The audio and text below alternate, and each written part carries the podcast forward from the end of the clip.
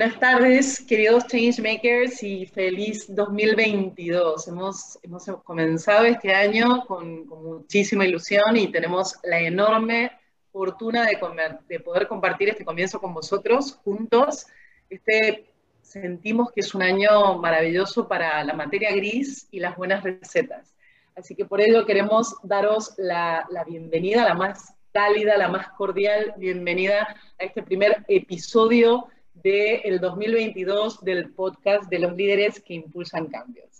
Cuando, cuando pensábamos en este momento, os cuento este secreto, pensábamos que, que era una buena oportunidad de arrancar este nuevo año con recetas de management, ideas para nutrirnos de liderazgo innovador y sostenible y deleitarnos a través del mundo del gourmet, aprender de los secretos de uno de los negocios más representativos del Mediterráneo y compartir ideas.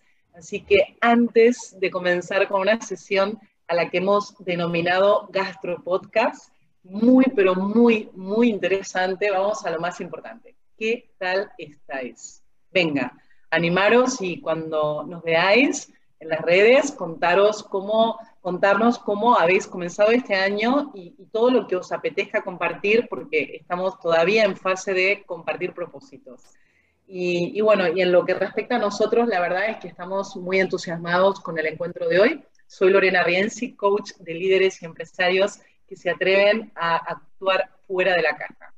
Y como no podría ser de otra manera, tengo el placer hoy de presentar a nuestra compañera de ruta y aventuras en Changemakers, Verónica González Peña. Pero como muchos de vosotros ya la conocéis, es una experta, una crack en crear estrategias de marca efectivas, identidades poderosas, interacciones y experiencias memorables. Pero ¿cómo estás? Contanos cómo estás y feliz año. Hola Lore, ¿qué tal? Hola a todos los changemakers. Eh, tenemos que decir solamente una palabra, Lore. Por fin cambiamos de año. Con la esperanza puesta de que el 22 el 20, esta década, esta década del 20 nos mató un poco, el 21 nos siguió atropellando, ahí hechos una bola, el 22 tiene que ser espectacular. Ya, ya lo decíamos, ¿no? De récord, este año es el año, o sea, ya, ya, ya nos digitalizamos, ya rompimos barreras, ya sabemos que el Zoom es parte de nuestra vida, ya hemos salido, la cabeza se nos ha abierto, ahora solamente es tomar carrerilla y continuar, nos estamos reinventando por todas partes Así que yo estoy súper contenta. Te voy a hacer una corrección. Estamos en el episodio 9, Lore.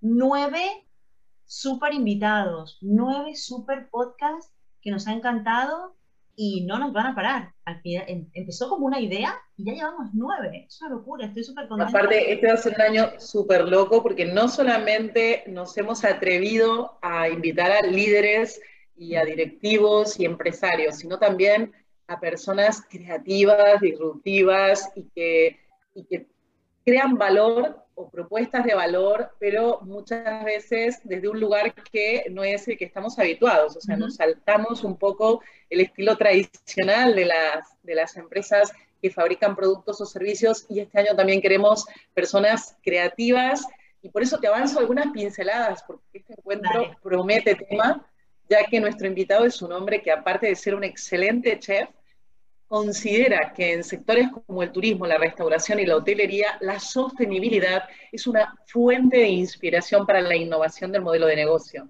Pero sobre todo, Vero, que vamos a aprender muchísimo de valores, poco y liderazgo empresarial. Así que bueno, esto es un poco la pincelada que quería compartir contigo y, y bueno, me gustaría saber qué piensas al respecto, Vero, antes de que le demos formalmente la bienvenida a nuestro invitado de hoy. Mira, Lore, básicamente el tema es emoción. Yo me siento emocionada, me siento agradecida a todos los que colaboran, me siento agradecida a la vida, a la familia de todos nosotros, porque hoy cuando le preguntas a la gente cómo estás, inmediatamente la segunda palabra, la segunda frase es cómo está tu familia. Entonces te das cuenta de cómo todos nos hemos transformado, hemos humanizado un poco más, nos preguntamos más allá de los negocios, al final cada uno tiene su profesión, cada uno tiene su expertise, su oficio, pero hay una parte muy importante es que nos hemos dado cuenta de que hay cosas que son mm, fundamentales en las relaciones. Eh, nos hemos, eh, tú fíjate, estamos hablando de innovación, digitalización, sostenibilidad. Lo estamos viviendo, lo estamos palpando. Y qué bueno que todos estos nueve invitados que hemos tenido, todos en sus, en sus temas, estos, estos, estos keywords son transversales. Y que hoy podamos hablar de gastronomía y de negocio y de estrategia y de sostenibilidad y de cómo impactar, me encanta. Así que yo quiero que vayamos ya, Lore, me encanta, me encanta lo de la, lo de la gastronomía, porque aparte, nosotros somos Argentina y todo bien, pero en España es que se vive muy bien, se come muy bien y, tenemos referentes por todas partes. O sea que hoy es un Yo estoy en, Argentina, estoy en Argentina en este momento y... Claro, y encima estás en Argentina. Estoy en Argentina en este momento y, una de las cosas que, a ver, voy a decir la verdad, me podría quedar un, tiempo más, ¿eh? pero las tapas se echan de menos. y, no salen igual aunque uno las sepa cocinar, porque al final cada país tiene su cultura y tiene su, su estilo de cocina. Así que bueno, teniendo en cuenta esto que explicas, el podcast de hoy se llama Recetas claves del liderazgo innovador sostenible. Me encanta. Y, vamos a tener, ¿quién mejor que un cocinero que nos sale de estas recetas, no? Y a lo mejor vosotros, eh, a vosotros en este momento se les cruza, ¿qué pinta un cocinero en nuestro podcast? Pues bien, él es una de las personas que a mí personalmente más me ha impactado en el 2021 y también de los que más he aprendido respecto al enfoque de management del mundo de la gastronomía. Así que reconozco que me suele inspirar mucho en los cocineros de vanguardia porque hay algo que me da mucha envidia sana y es que el proceso de creación de un cocinero y de prueba de error es muy fresco y es, y es inmediato. Y tienen una idea, la desarrollan e inmediatamente la están elaborando y al poco tiempo probando y dura instantes, casi es efímero, pero lleva años muchas veces llevar adelante y crear este tipo de experiencias. En diseño, sobre todo de producto físico, este proceso suele ser mucho más largo, por eso es que los cocineros este año queremos que estén presentes en Changemakers para inspirarnos. Cocineros, sommeliers y todos los que están relacionados con el mundo de la restauración, que es tan importante para, para nosotros en, en, España y también en Argentina. Es, es real que tenemos esto en común, tanto los españoles como los argentinos. Así que nada, bienvenido Xavier La Huerta, ¿cómo estás? Bien, vamos a, darle la bienvenida entonces a Xavier La Huerta. Encantada de que estés con nosotros hoy. ¿Cómo estás? Pues muy bien, la verdad que me habéis hecho una receta ahora mismo de, alegría y de bienestar, porque solo escucharos estabais cocinando de una manera. Al final el cocinar no solo es en un fuego, sino también en las conversaciones y en los momentos, y este ha sido uno de ellos un buen principio para una buena receta.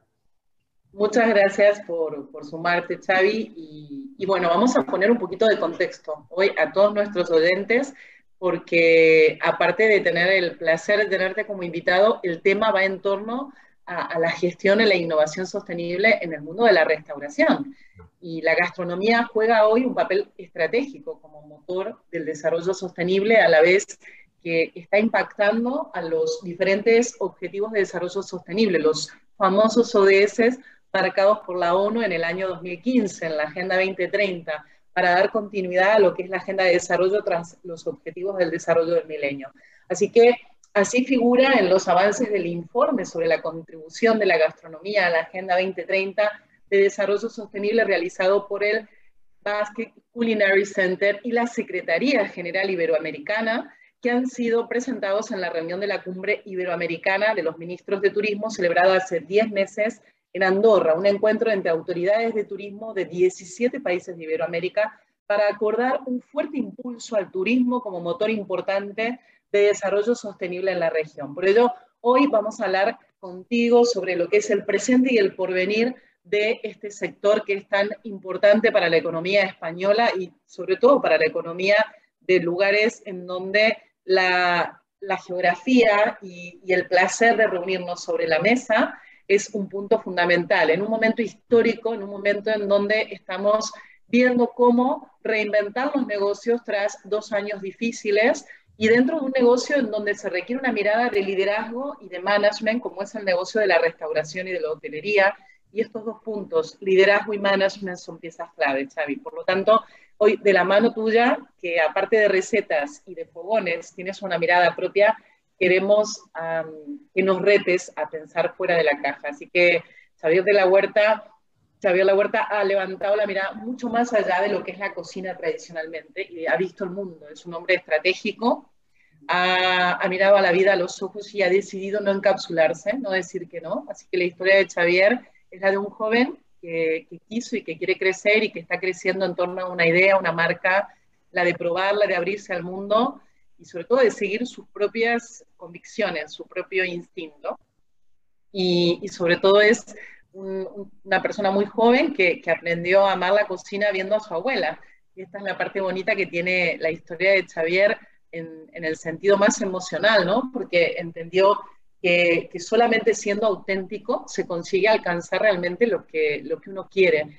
Y, y si es que uno lo quiere de verdad, ¿no? Por lo tanto, um, una persona que ha decidido abrirse y, y a conectar a otras personas, por eso lo hemos elegido, porque es un gran conector de ideas, y, de personas que piensan fuera de la caja y que también pueden poner en valor una visión en el mundo en donde todo ya está relacionado. Y también hay que rescatar algo muy importante, que es el chef ejecutivo del, del restaurante Mercer, que es el Hotel Mercer de Barcelona, un hotel histórico que está enclavado en un lugar en donde se encierra la historia y, y, el pasado quizás uh, más, uh, más intrigante y más uh, pintoresco de la ciudad condal. Y aparte es el embajador uh, de lo que es Romero, que es la marca de la gastronomía de Made in Spain Store y Xavier La Huerta es el embajador también de Sucralin, con lo cual bienvenido oficialmente y, y vamos directo a la primera pregunta.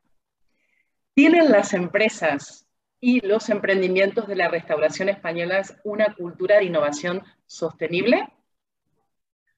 Queremos escucharte. Es interesante esta pregunta porque el, desarrollo a, veces es sencillo pero es complejo.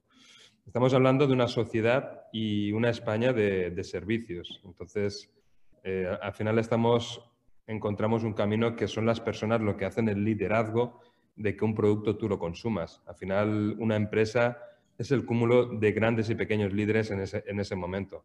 España está preparada hay sectores de negocio que hay que desarrollar, hay que tener personas que visionen el más allá, no simplemente el momento y el día, pero que sean capaces de ser embajadores de una propia ciudad, de un propio producto y puedan desarrollar con la tecnología que hoy está muy presente en nosotros, que era algo impensable en la hostelería antiguamente y resulta que es una realidad. Y luego hay unas conexiones, ámbito redes sociales, ámbito personas y yo pienso que hay una cosa que no hay que olvidar por muchas redes sociales que hay que ámbito de empresa hay que ejecutar, son las redes sociales ámbito persona por persona. Creo que es la red más potente la que garantiza el resultado como empresa, como producto de, calidad, de fidelización y es en la que el cliente puede percibir y seguir consumiendo con felicidad. al final eh, es un camino la hostelería es un camino dificultoso, no, es sencillo. Vivir una, la hostelería es el día a día y, cultivar y labrar. es, un mundo... Pero bueno, España está preparada. Estamos en un momento que quizás no es el mejor, yo creo que para ninguno de los países, pero sí que es verdad que tenemos un potencial de conocimiento y de producto que con la profesionalidad nos tiene que ayudar pues, a seguir, ser innovadores, buscando fórmulas buscando formas de entender a la gente, porque al final el consumo de una empresa surge al, principio del consumo de un cliente y esos son los caminos sencillamente o más superficiales a seguir ahora mismo. Tú y yo nos conocimos en un evento del Club Español de Alta Gastronomía y, realmente lo, lo, mejor de esa noche fue escuchar personas que están vinculadas al sector de la restauración, de diferentes ámbitos, productores de aceites, mm, mm. gente que se dedica al mundo del jamón, eh, solmeliers y, sobre todo a una persona como tú, que es joven, que es marca Barcelona, pero que tiene la mirada hacia el mundo.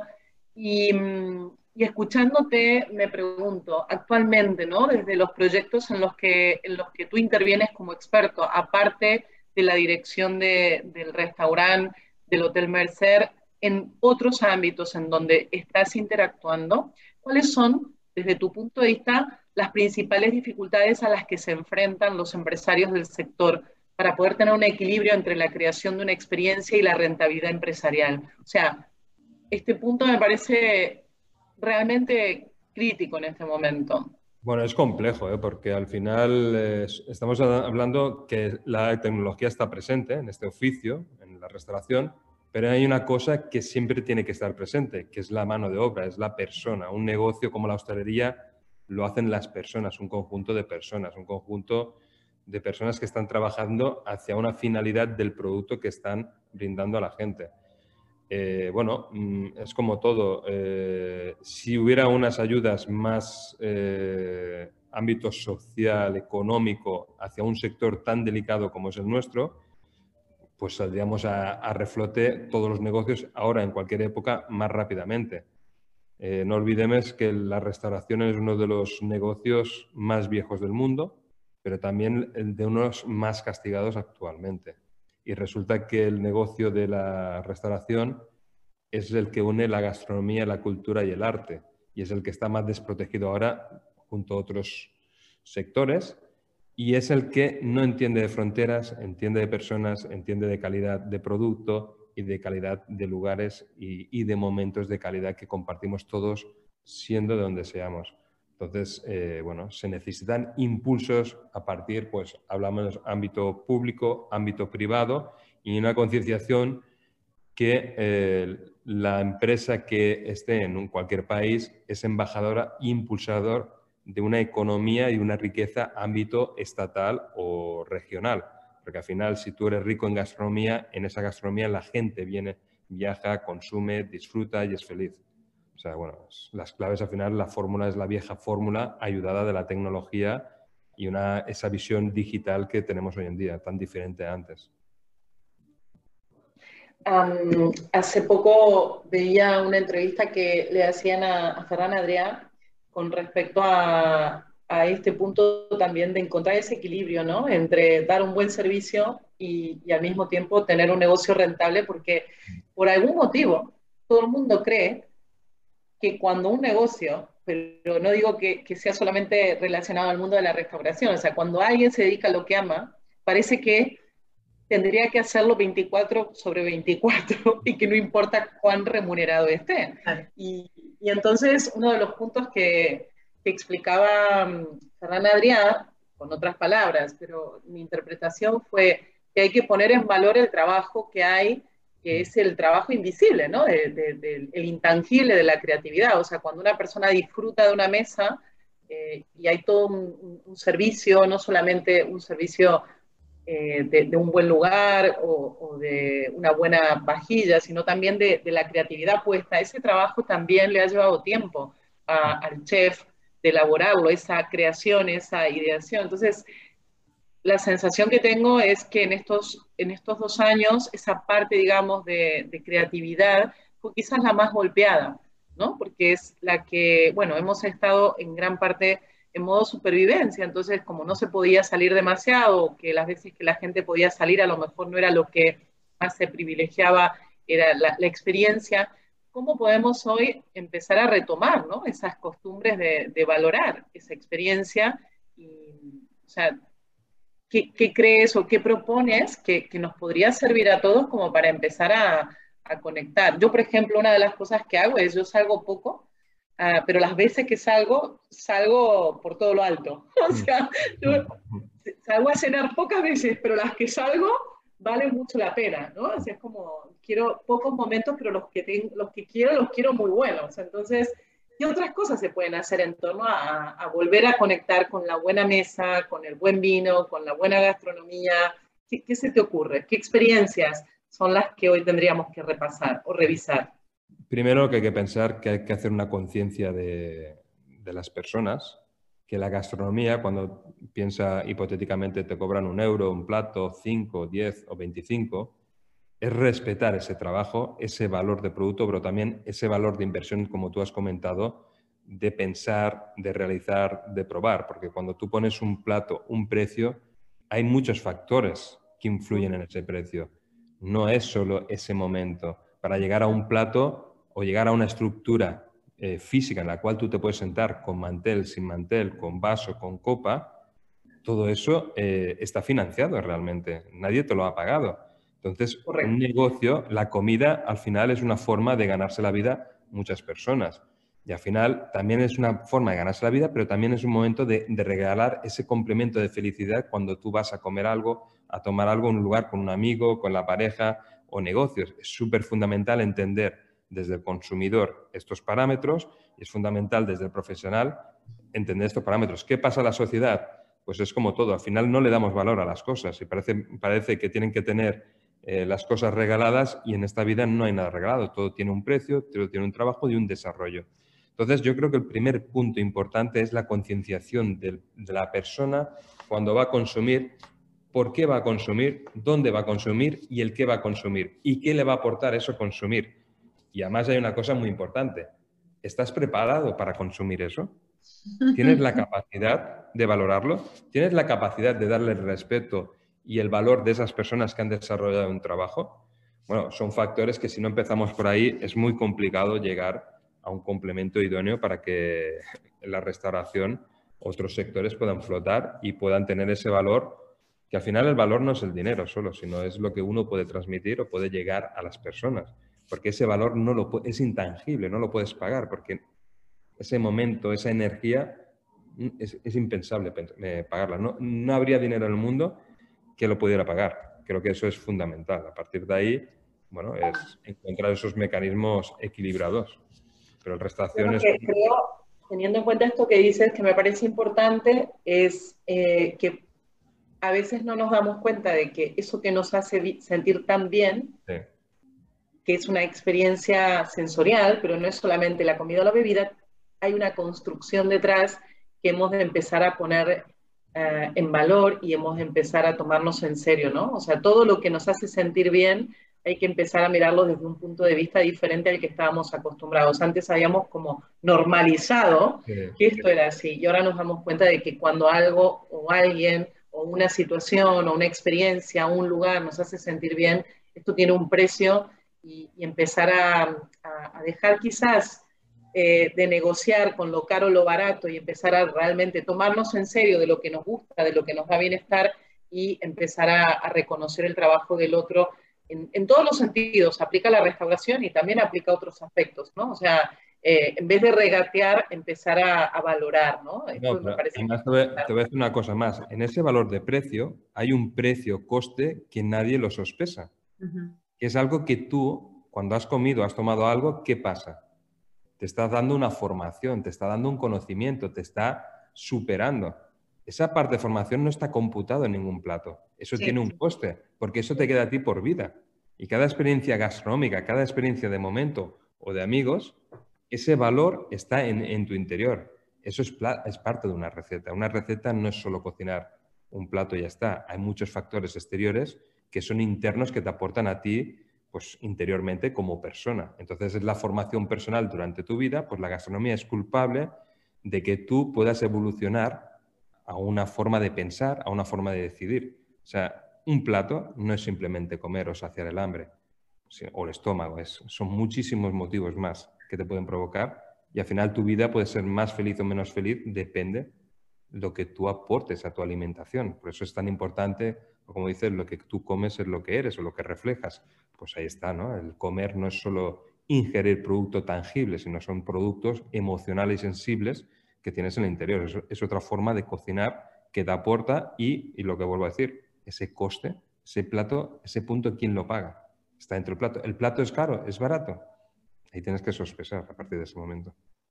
Eh, Xavi, en hilo a esto que, acabas de contar, eh, siempre, siempre destacamos dentro de, todos los invitados y demás el factor del impacto, ¿no? Y en este, en este estudio que comentaba Lorenzo antes, que se hablaba del rol estratégico que tiene, en este caso, ¿no? Contigo, la gastronomía como motor de desarrollo sostenible, pero metámosle a la canasta esta todo lo que acabamos de decir. Difusión de cultura, formación, sensibilización. Exacto. Aportas eh, valor económico a una zona estratégica. O sea, llevas tantas banderas por delante que eso es algo que impacta en un, en, que puede ser en un radio muy pequeño, pero puede ser algo tan amplio, tan noble como los alimentos. es lo que decís. El estómago, no el estómago es ciego. El estómago no sabe lo que está comiendo. Lo que lo tiene clarísimo es el cerebro y es esta experiencia que estás comentando vos. Entonces, claro, si a todo esto le damos realmente la importancia que tiene la gastronomía, el estudio, la experiencia, la investigación que realizan eh, los cocineros, los chefs, las escuelas de cocina, como divulgadores de tantos valores, como por ejemplo la cultura, lo que comentábamos de tu abuela. O sea, ¿qué, qué, escuela te va a enseñar a ti lo que tú oliste y conviviste con tu abuela? Ninguna. Tú lo vas a transportar en un plato y le vas a hacer vivir. Es el momento ratatouille, ¿no? Que te deba a algo que no está en ningún libro de cocina. Entonces, hablamos de impacto sostenible, de desarrollo, estamos hablando de, de todos aquellos de todos aquellos factores, de todos aquellos objetivos que se plantean, ¿no? que plantea la ONU. O sea, tú fíjate que en todo momento estamos hablando de nobleza. En cada uno de nuestros aspectos, siempre hablamos de nobleza en estos, en estos objetivos, ¿no? De, de humanizar lo que estás diciendo. Hay, hay, hay personas detrás, hay cultivos, hay mucho dolor, hay mucha lucha. Yo soy de hija, yo soy nieta de viñateros. En plena cosecha, en plena vendimia, un mes antes caía una helada y el trabajo de tantos meses, de tantos años para que una cepa de un racimo, se van todos. Nada. No queda nada. Entonces al final te das cuenta que siempre estamos hablando de nobleza y de personas. Es que es brutal. Por eso por eso es tan, es tan bueno eh, tener en cuenta la parte estratégica de todo esto, ¿no? Es decir, ser sostenibles, ser consistentes, ser rentables, ser humanos, no solamente es ser chef, diseñadores, coach, economistas, abogados, no, es todo eso. Entonces, claro, tú hablabas recién de, de obstáculos, ¿no? Lo que nos ha traído la pandemia, hablabas de que claro, hay un equipo humano, de que se necesitarían más ayudas, de que es un sector súper castigado. ¿Cómo lo has podido gestionar esto? Cuéntanos, porque al final en todos tenemos que tener un empresario, un management tenemos que tener dentro. Entonces, ¿cómo, cómo lo has podido gestionar?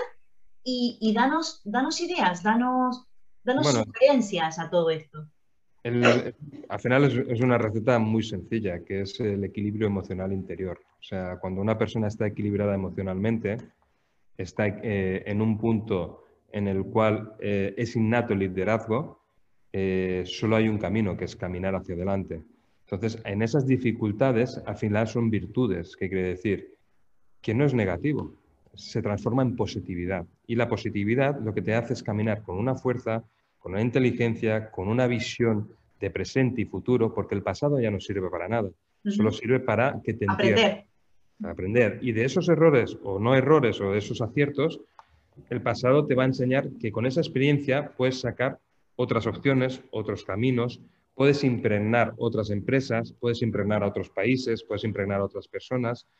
Y lo que está claro que hoy en día, como lo que estás, todo lo que estamos hablando, ¿quién te iba a decir hace 30 años atrás que a partir de un cocinero, de una cocina, podríamos hablar de negocio, de desarrollo, de arte, o sea, de tantas filtraciones o ríos que se unen, se despuntan y encuentras momentos económicos, momentos de relaciones personales, momentos emocionales al ingerir pues tu, tu comida y que esa comida te transporte a todos estos sectores diferenciales. Esto era impensable. Pero eso sí que es cierto que al final la sociedad, el mundo ha evolucionado de una manera que el mundo de la cocina y el mundo de la restauración ha evolucionado hacia ahí. ¿Quién evoluciona? Al final, la persona que escucha, que ve, que observa, que es capaz de superar esos momentos emocionales negativos, porque si una persona no puede pasar los momentos emocionales negativos, es imposible generar. Y aquí entramos ya en la palabra generar. Generar es generar momentos de placer, pero hay que generar recursos económicos.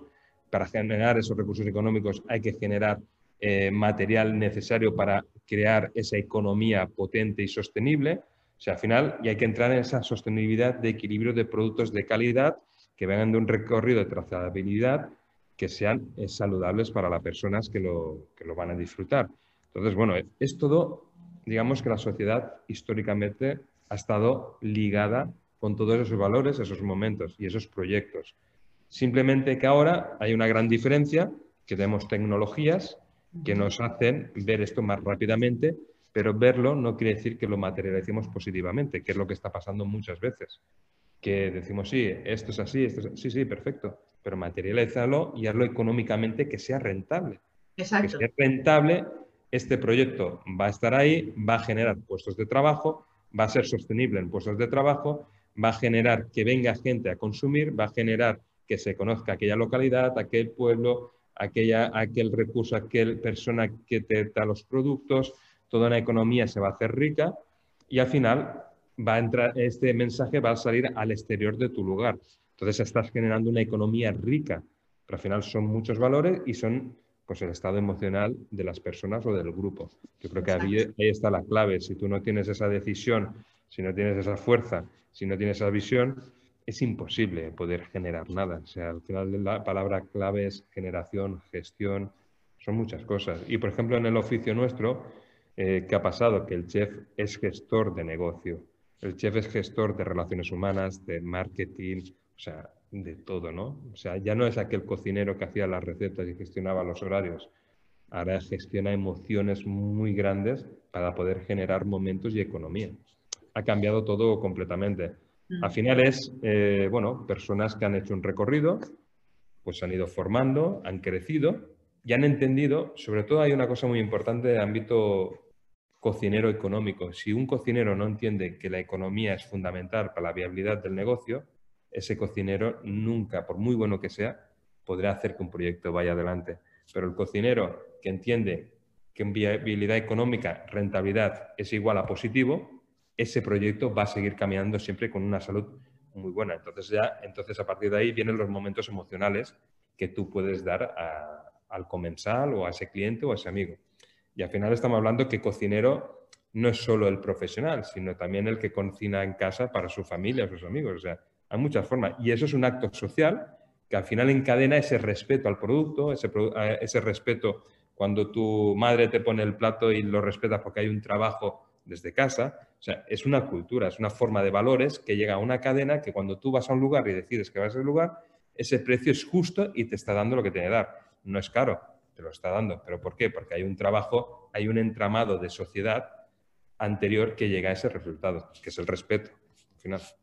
Sí, sabes que te iba a preguntar, perdona Lore, te iba a preguntar, pero ya me lo has dicho. O sea, te iba, te iba a preguntar retos, pero claro, me los has dicho todos los retos. Entonces ya ahora me voy a meter más eh, en ti. Ahora te voy a bombardear a ti. ¿Cuál es tu reto para este año? No te voy a preguntar a más, pero para ahora, para este año. Mi reto. Mm. si me ves la sonrisa, mi reto es ser cada momento de cada día feliz. Es mi reto. Estás qué chulo. ¿Pero por qué? No porque por, por, quedar bien, porque hay una cosa muy importante. No hay más felicidad que hacer lo que uno ama.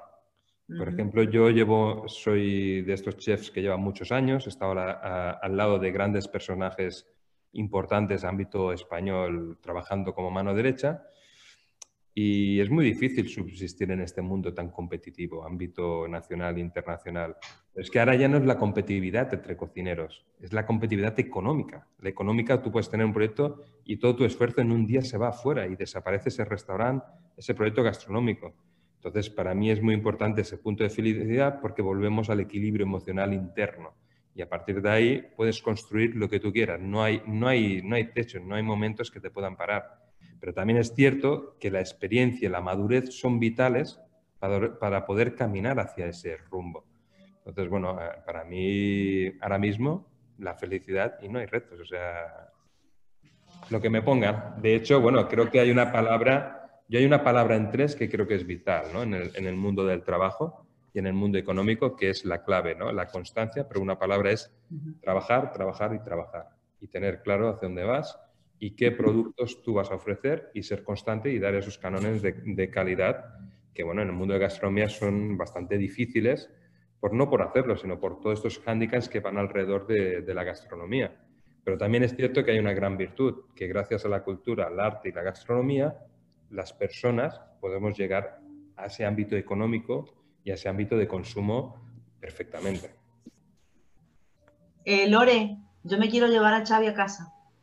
No sé tú. A cocinar. ¿Quieres que te cocine o que te cuente esto todos los días? Todas las mañanas tenemos una conversación en el desayuno. Imagínate, empezar, te empezaste el día en fire. O sea, que yo me quiero quedar. Claro. Te, te, prepara el desayuno y te explica esto, ¿no?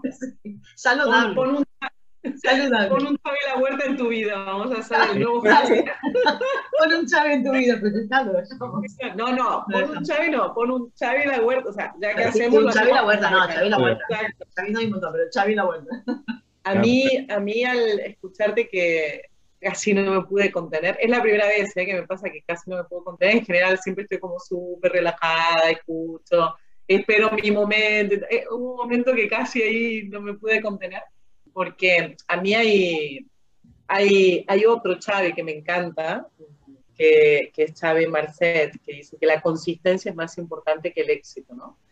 Y, y entonces yo creo que hay un punto, refiriéndome a, a la pregunta que, que, no hice, pero que, que, haré, aunque has respondido, ¿no? Y es, ¿qué, qué crees que, que se necesita hoy para liderar este negocio y otros, pero vamos a ponernos ahora en este negocio, ¿no? Que es el negocio que quizás ha sido el más golpeado, ¿no? De, de, sí. de, de, los últimos dos años. O sea, la realidad es que de los sectores más representativos de la economía española, que son el turismo, la restauración y el ocio, eh, estos son los sectores que más el empresariado ha sufrido, donde más el empresariado se ha reinventado, ha vuelto a apostar y nuevamente ha tenido que sufrir las consecuencias que, que, no elegimos porque es la situación que es, aunque podemos eh, tener en cuenta el punto que decía Xavier, ¿no? que se puede gestionar de otra manera seguramente para poder hacer las cosas más fáciles, sin duda, todo, todo se puede gestionar mejor, ¿no? pero bueno, son sectores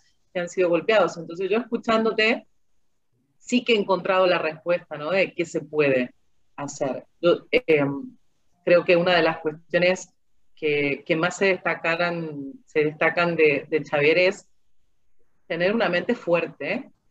A mí hay una frase que has dicho hoy que me ha parecido muy potente y es, si una persona o, o si no somos capaces de enfrentar momentos difíciles, eh, pues nos tenemos que plantear qué tipo de liderazgo interior tenemos, ¿no? Porque al final en la vida hay momentos fáciles y hay momentos difíciles, tanto en lo personal como en lo profesional. Entonces, eh, y hay que saber estar en los difíciles y en los fáciles. Saber estar solo en los fáciles es muy, muy sencillo. Segundo punto es tener autocrítica, porque ninguno de los que lideran hoy los negocios de la restauración, ni de ninguno de los otros, son personas milenias. Entonces, cuando un golpe como el de los últimos dos años te deja en una situación difícil, seguramente que, que, hay una parte que es la poca fortuna de la, de la, pandemia, pero también está en uno, ¿no? O sea, el, el, que realmente le dé la vuelta a la situación, el que pruebes, el que enfrentes, la manera en cómo te enfoques, la forma en cómo lo gestiones. O sea, es un momento muy peligroso en donde echar la culpa a la situación nos puede poner en una situación, en una, en una posición de vulnerabilidad que a veces no es tan mm. afortunada cuando se trata de, de, reinventarse. Entonces hay algo que has dicho hace un momento y es, si hemos decidido que este es el plan y hemos decidido que esta es la manera en cómo tenemos que hacer las cosas, ser, ser consecuente, ¿no? Ser, sí.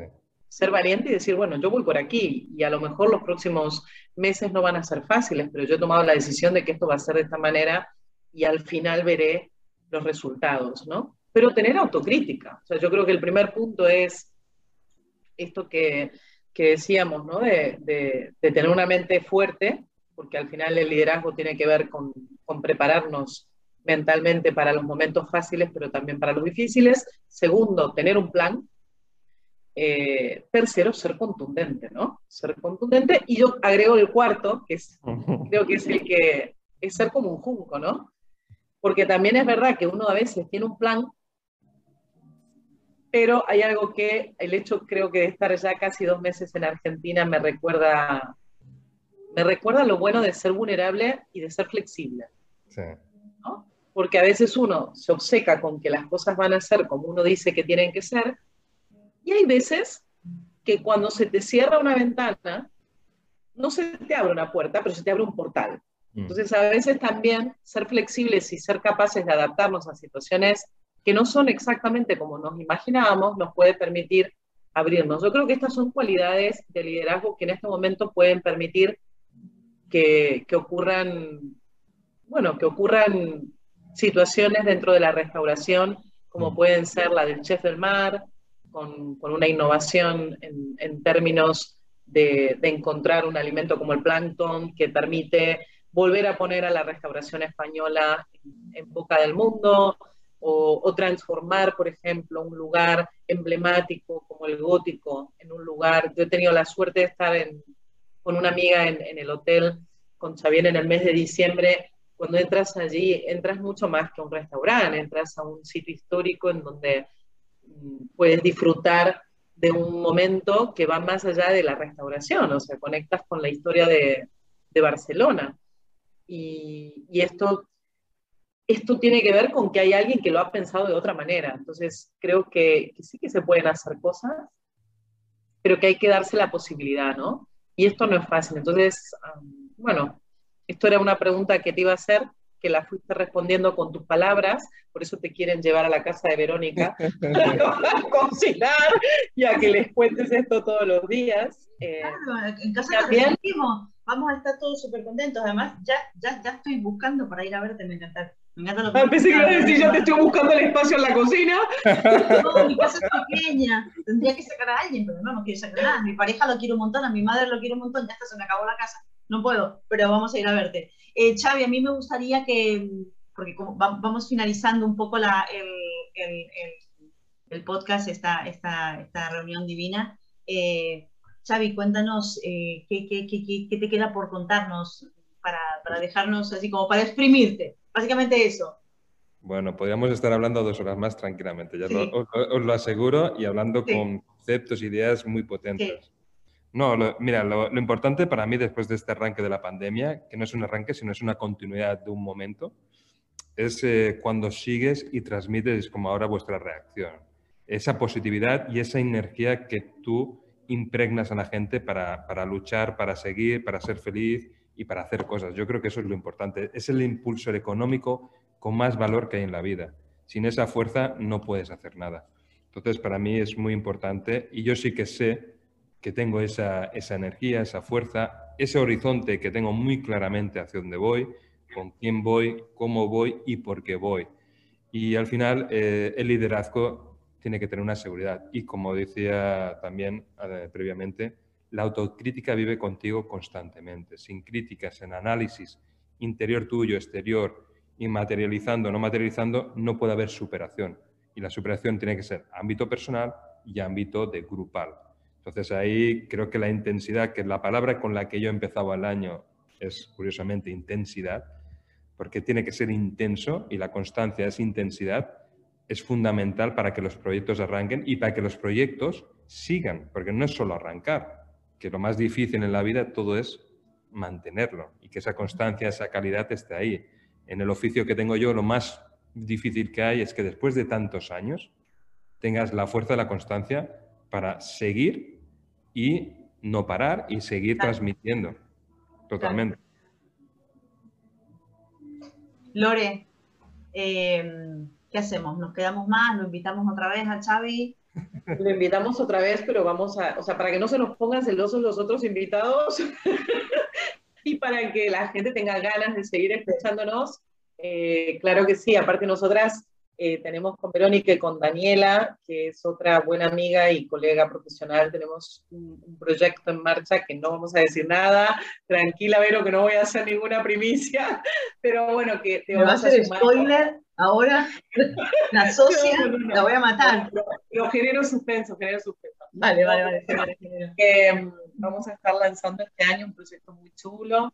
Entonces te vamos a invitar a otro podcast si quieres, claro eh, es más, lo podemos hacer en, en allí. Hotel. Venga, va, sí. lo hacemos allí.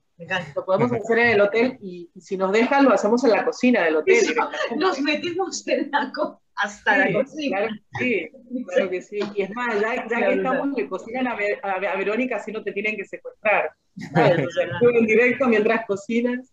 No, bueno, hacemos algo divertido en el hotel. Ya creo, todo va bien en tres semanas, estoy por, por España, perdón.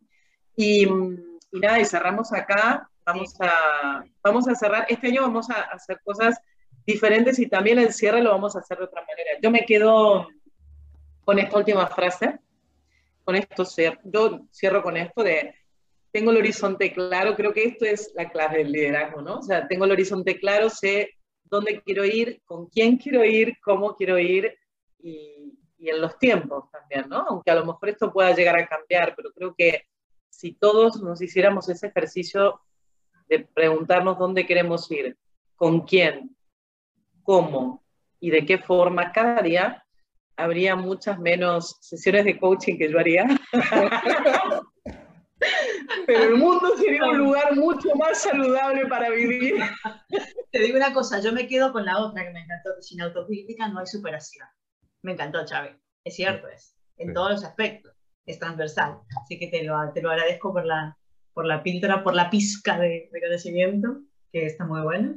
Bueno, Lore, se, a ver, Lore y todos, pero Xavi, ah, tú que eres la, estrella hoy, eh, son estas dos caras pero detrás hay un equipo que nos apoya, que nos, nos dice los errores, nos hace la autocrítica, nos ayuda a que, a que seamos mejores. No sé a ver si lo logramos, pero bueno, es un equipo fuerte que es Ricardo Gerle, que es el productor general, y Aine Puy, que es la, la que hace magia en la edición y en, la, en toda la postproducción. Así que a ellos también tenemos nuestro community, community manager, Lady, todas todos los seguidores, la comunidad de redes sociales que también nos apoyan que esperamos que nos sigan dando su voto de confianza.